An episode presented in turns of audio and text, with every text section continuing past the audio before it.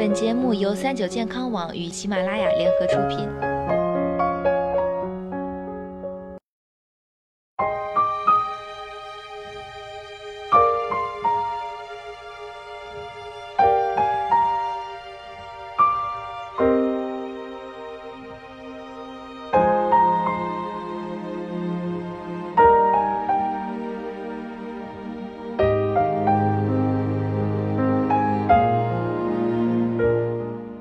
听众朋友们，大家好！最近我们全新推出了一档重磅养生栏目《奇妙的中医》。在这里呢，每天都有来自各大三甲医院的一号难求的主任级中医大咖亲自给大家讲解，分享他们多年累积的实用的中医养生秘籍。欢迎小伙伴们都来听听吧！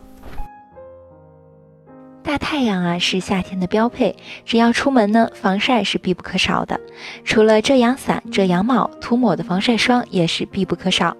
但是前阵子一篇美国医学会杂志的文章说，研究人员啊在母乳、羊水、尿液中都监测到了防晒剂的成分，导致不少人纷纷开始疑惑防晒霜还能不能用。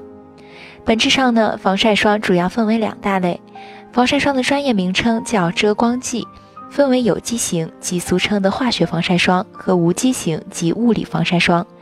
有机型遮光剂包括多种芳香族化合物，这些成分呢可以吸收紫外线辐射，并将其转化为热量。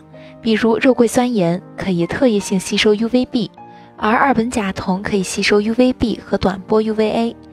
无机型遮光剂能够反射或散射在较宽波长范围内的紫外线，微粉化的制剂还可以吸收紫外线，例如氧化锌和二氧化钛。防晒霜某些成分会进入身体，对身体有害吗？虽然有报道称啊，防晒霜的有些某些成分会被全身吸收，在尿液、血液、母乳中检测到，但是目前并没有证据证明吸收的成分对身体有害。一般人啊很难达到实验中全身百分之七十五面积大面积涂抹，每天四次的剂量。考虑到紫外线引起的光老化及导致皮肤癌的风险，而且所有人无论是皮肤类型如何，都会受到紫外线辐射的潜在不良影响。因此，使用遮光剂，也就是防晒霜，整体来说都会是受益的。那么，防晒霜会影响人体内分泌系统吗？目前认为啊，防晒霜的安全性较好。在体外试验中发现，某些滤光剂，比如桂皮酸盐、氢苯甲酮有雌激素作用，但目前尚不明确在人体中这些遮光剂的激素作用。最后啊，是一个大家都关心的问题：防晒霜可以保证不晒黑吗？这呀就要看你如何使用防晒霜了，因为紫外线中的 UVA 和 UVB 都可以导致晒伤、晒黑，甚至引起皮肤老化和癌变，所以只有选择提供对 UVB、UVA 一、UVA 二充分防护的广谱遮光剂，才能保证对紫外线的防护。而且防晒霜必须充分、反复的涂抹于所有暴露位置，才可以提供有效的防护。因此，选择合适的防晒霜，并且每二至三小时涂抹一次，或者是在出汗或游泳后补涂一次，这样呢才能最大程度保证不晒伤、不晒黑。这里啊，再介绍一些医生都推荐的防晒法。一般我们建议夏季应该尽量避免日晒明显时段的户外活动，如十点至十六点，或在影子的长度小于身高时，尽量避免在阳光直晒下活动。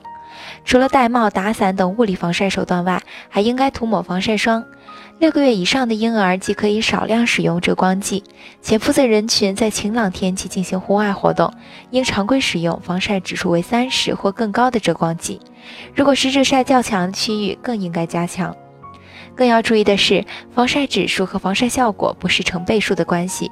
SPF 十五、三十、五十的遮光剂所吸收的 UVB 分别是百分之九十三、百分之九十五和百分之九十七。SPF 十五的防晒产品推荐为日常使用，从事户外工作、运动时选择 SPF 三十以上。另外，选择优选广谱防晒霜及对 UVB、UVA 二和 UVA 一都可以充分防护的产品，因为 UVA 与 UVB 都与皮肤光老化和致癌相关。要想最大程度保证晒不黑，除了选择合适的防晒霜，如果不幸晒伤，还可以试试冰茶水冷敷的方法。严重的话呢，要及时到医院处理。好了，今天的节目到这里就要和大家说再见了。我是主播探探，我们下期再见。